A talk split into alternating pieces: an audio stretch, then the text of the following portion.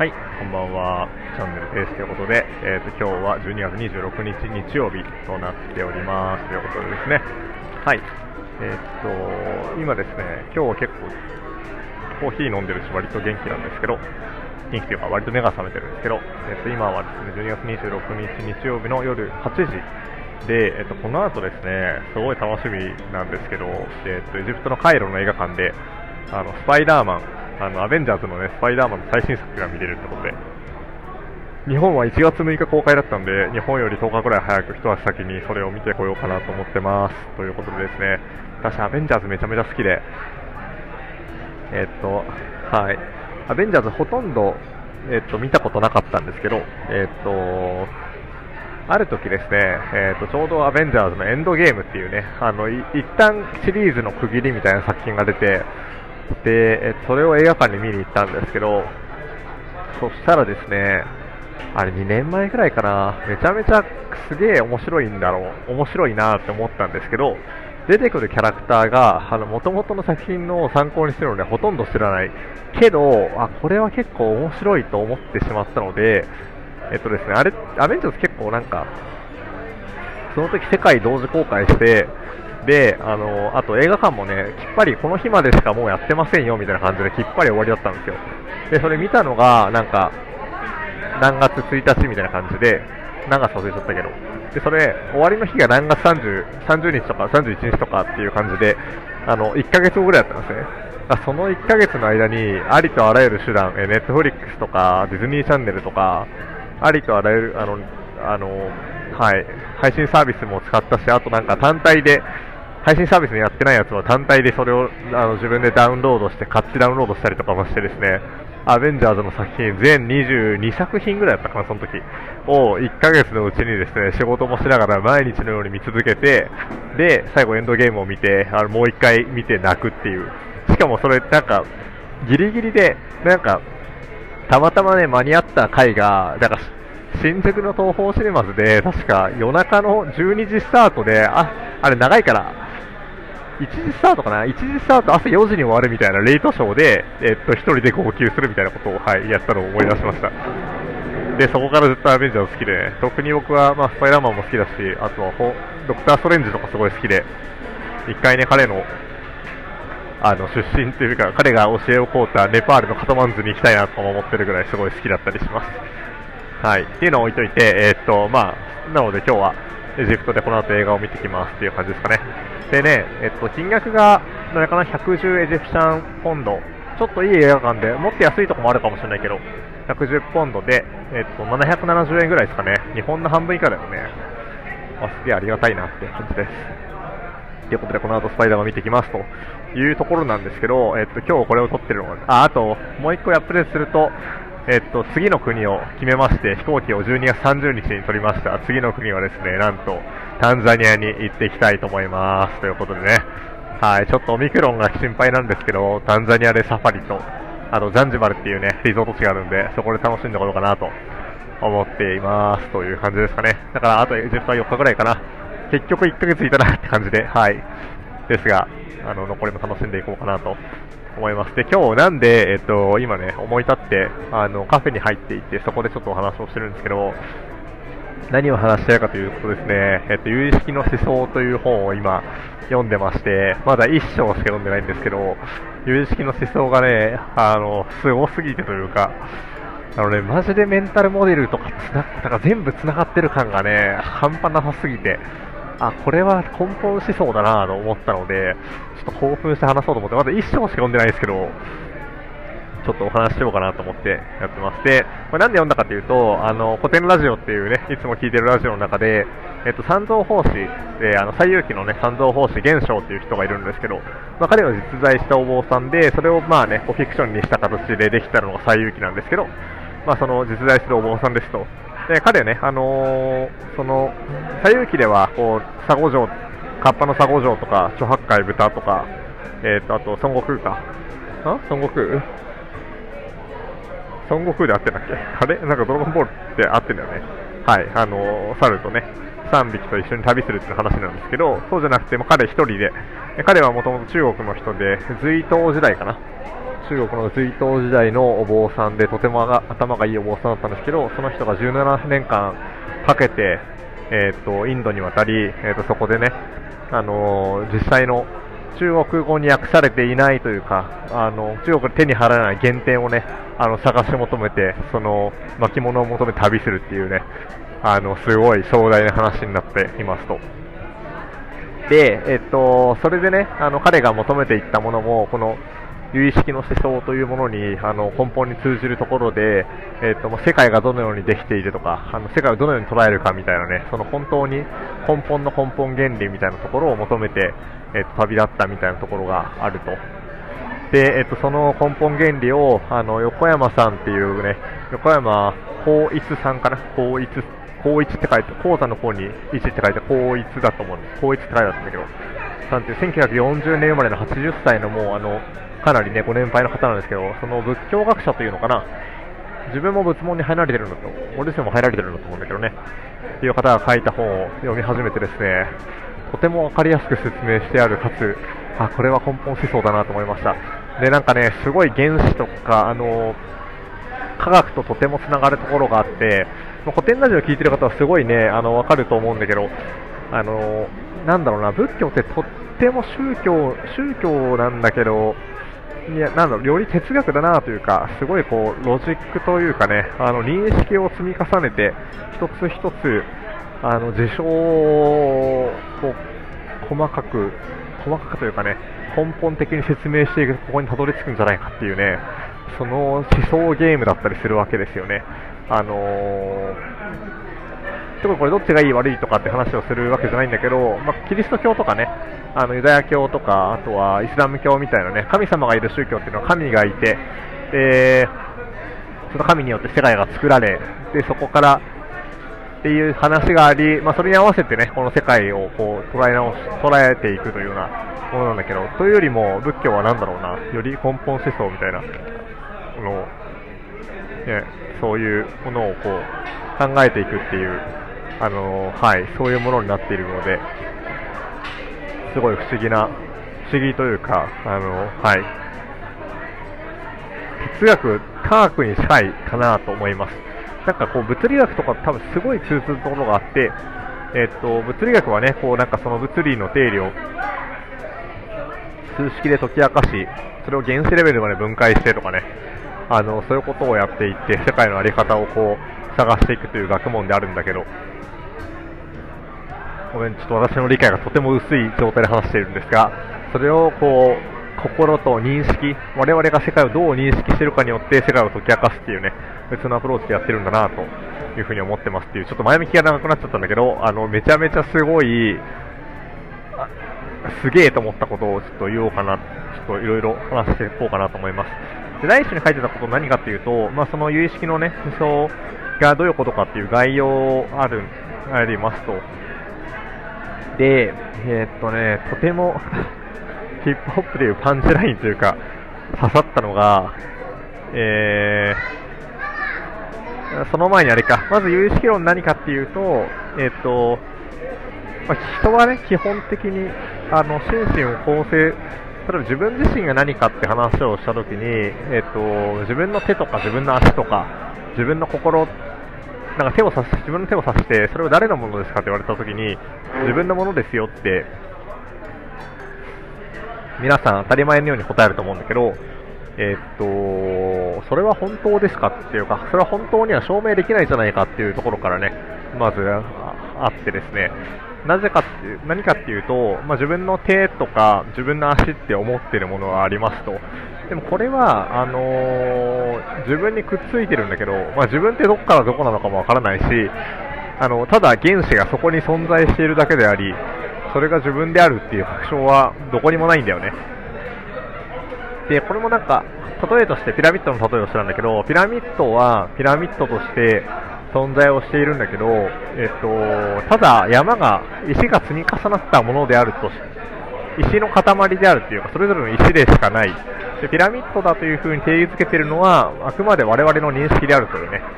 あの考え方です。で具体的にはその物質がそこに積み重なっているという事象だけあって、それがピラミッドであるっていうのは、その抽象的な概念であるという話。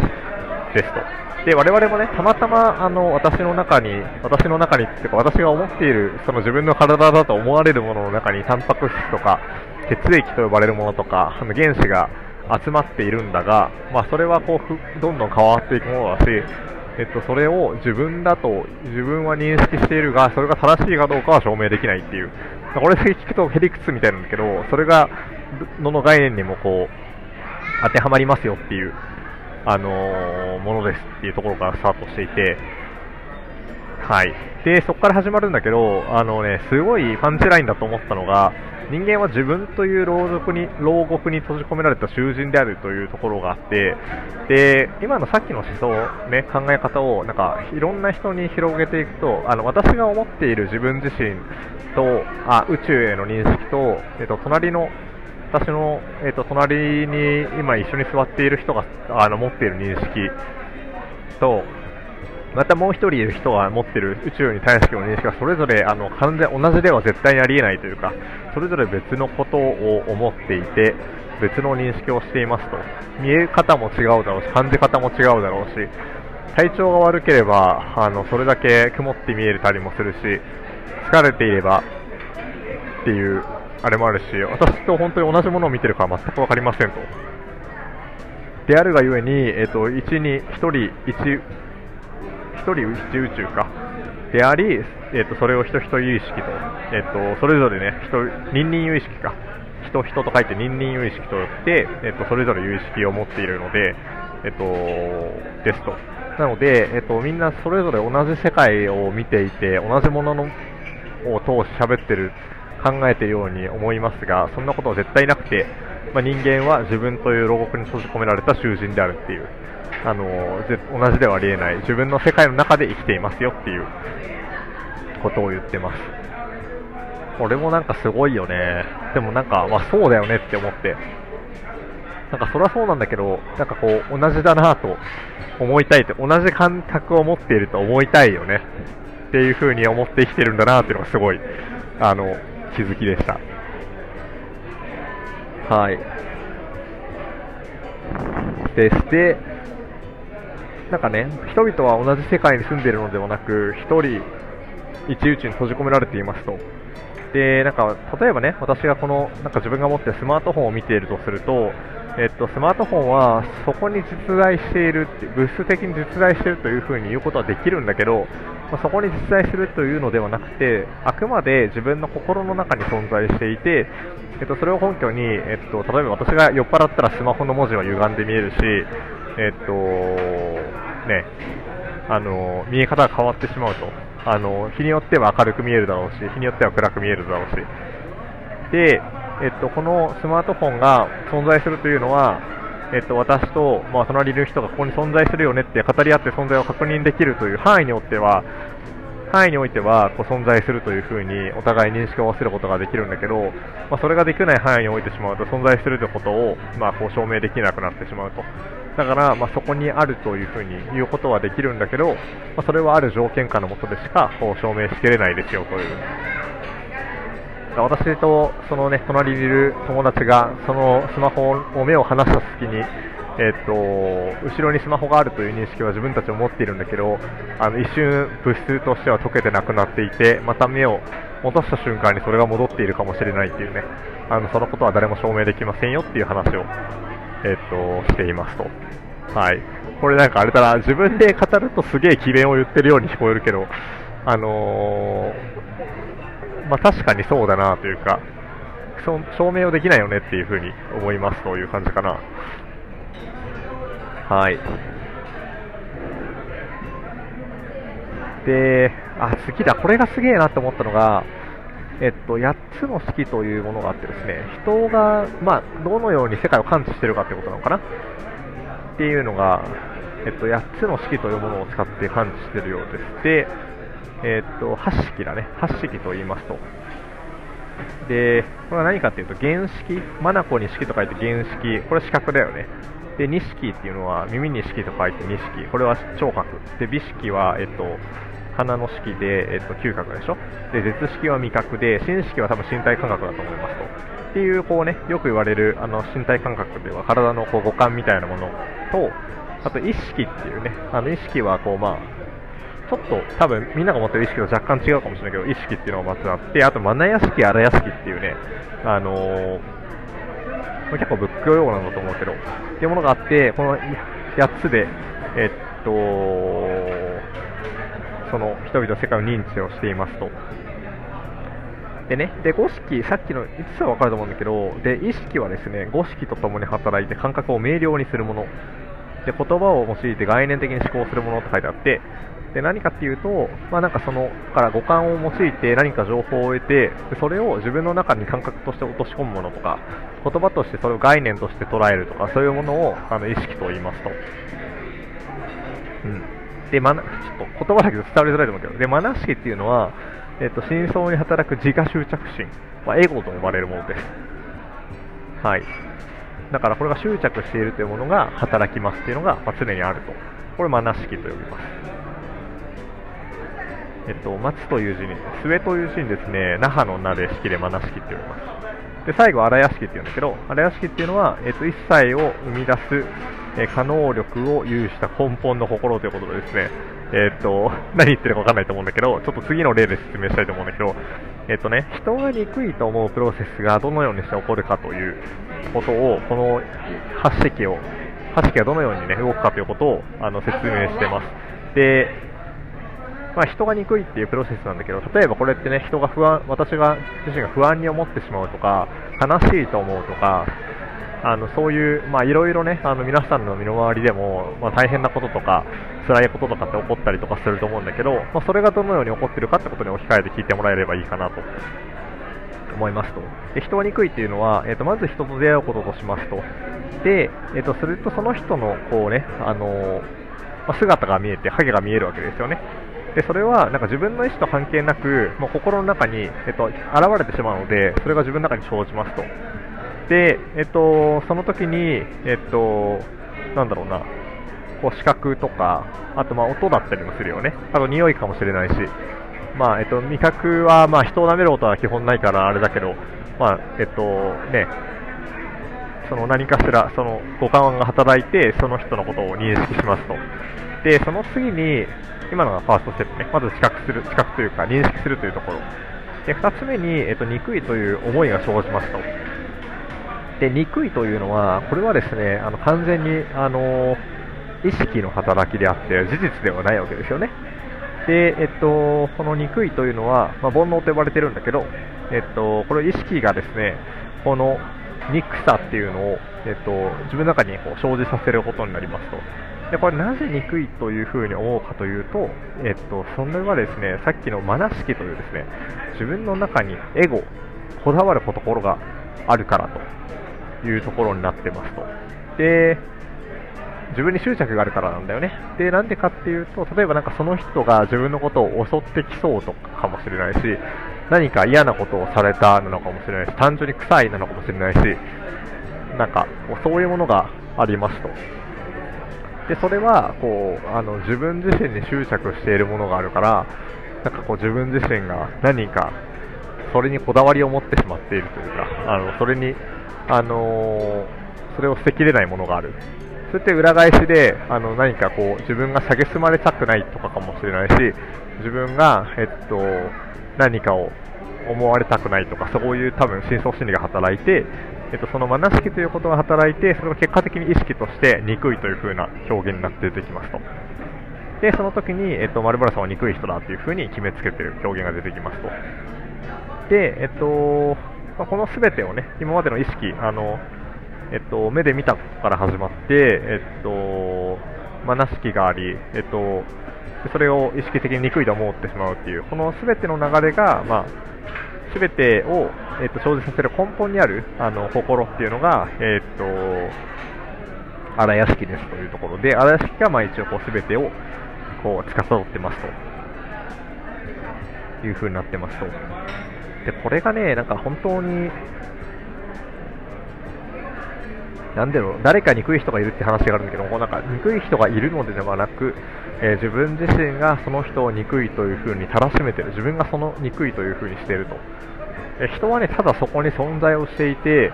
例えば、あのおいって言ったっていう、例えばね、おいって言われて、それがなんか、こう、なんだろう、その男性が私に対しておいって言いましたと。で、このおいっていうのが、そうアグレッシブに聞かれて、それで私が脅かされたと感じ、それで憎いと思ったっていうような事象が起こったとすると、まあ、その人は多いとただ言っただけっていうところであると。だから本当に、あのなんだろう、事象とその認識を分けて考えましょうというか、っていうところですね。で、なんだろう。で、このね、あの、ところからどのような人に抜けられるかって話もしていて、えっと、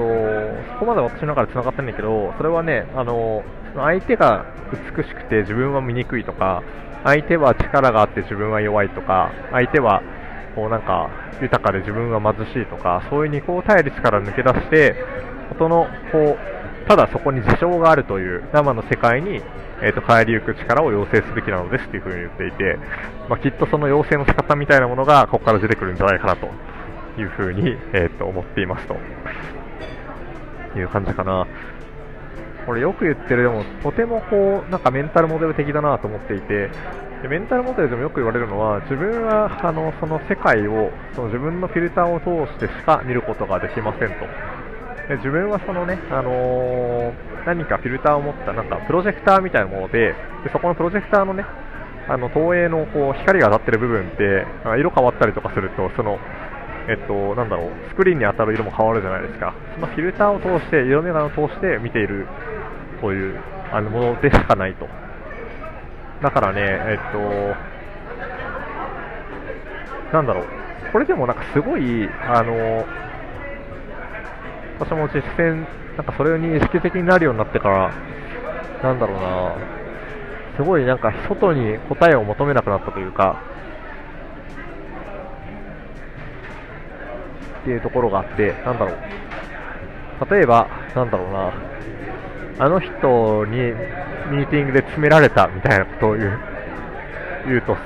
するじゃないですか。で、それはね、詰められたんではなくて、えー、っと、なんか事象として言うと、これこれっていう言葉を言ったでしかなくて、で、その時の相手の表情とか、あのー話し方とかからそれを詰めたという風に感じてたりするんだけどそうじゃないんだよね。ただこれを言ったっていうところがあってそれに対してその相手が何かをしたか何か意図があってそうしたっていうからそれが悪いんだとかそれを変えさせなければならないっていう考え方じゃなくてなぜ自分が詰められたと感じなんかネガティブな反応というか自分の心がざわついているのかってところに目を向けるとそれはその人があの昔した言動かもしれないし、えーと、もっと遡ると、まあ、自分の母親に言われたこととか、あのー、たまたまね自分自身が昔幼稚園の時に失敗してしまったことだったりとか、まあ、どこかしらの自分の過去のものに紐づいていたりとかすることが往々にしてあるので、あのー、あ自分はこういう反応をしてしまったけどそれって別にこの人が悪いとかそういうんじゃなくて自分がそれに対して反応しやすいようにできているんだなっていう。でこれをね、また変えようとか、あの反応しないようにしたいとかって思うんじゃなくて、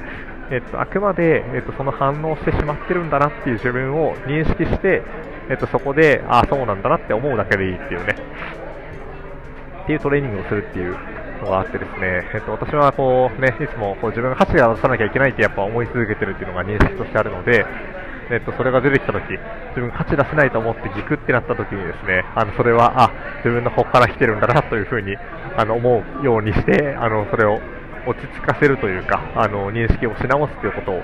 あの、よくやったりとかしてます。なかなか、あのー、すぐに消えるものじゃないですし、あれなんですけど、あの、自覚的になっていることはとても大事だなというふうに思っていますということで、はい。なんかすげえあれだな、なんか仏教の話というか、有意識論の話をめちゃめちゃしちゃったんだけど、あこれ面白いな、まだ一章しか読んでないからな、ちょっとスパイダーマン終わったら続きを早く読みたいですね。というふうに思っていますので、えっと、またね、えっと、この話はちょっとどっかでアップデートしていきたいなというふうに思いますので、意外と長くなっちゃった、もっとサクッと話してもらったのに、はい、有意識の思想、とても面白いなと思いますので、ぜひ、読んでみて感想とかを教えてくれると嬉しいなと思います。はい。非常にプラクティカルだよな改めて思いました。はい、というわけで、えっと、以上、ペペチャンネルでした。ありがとうございました。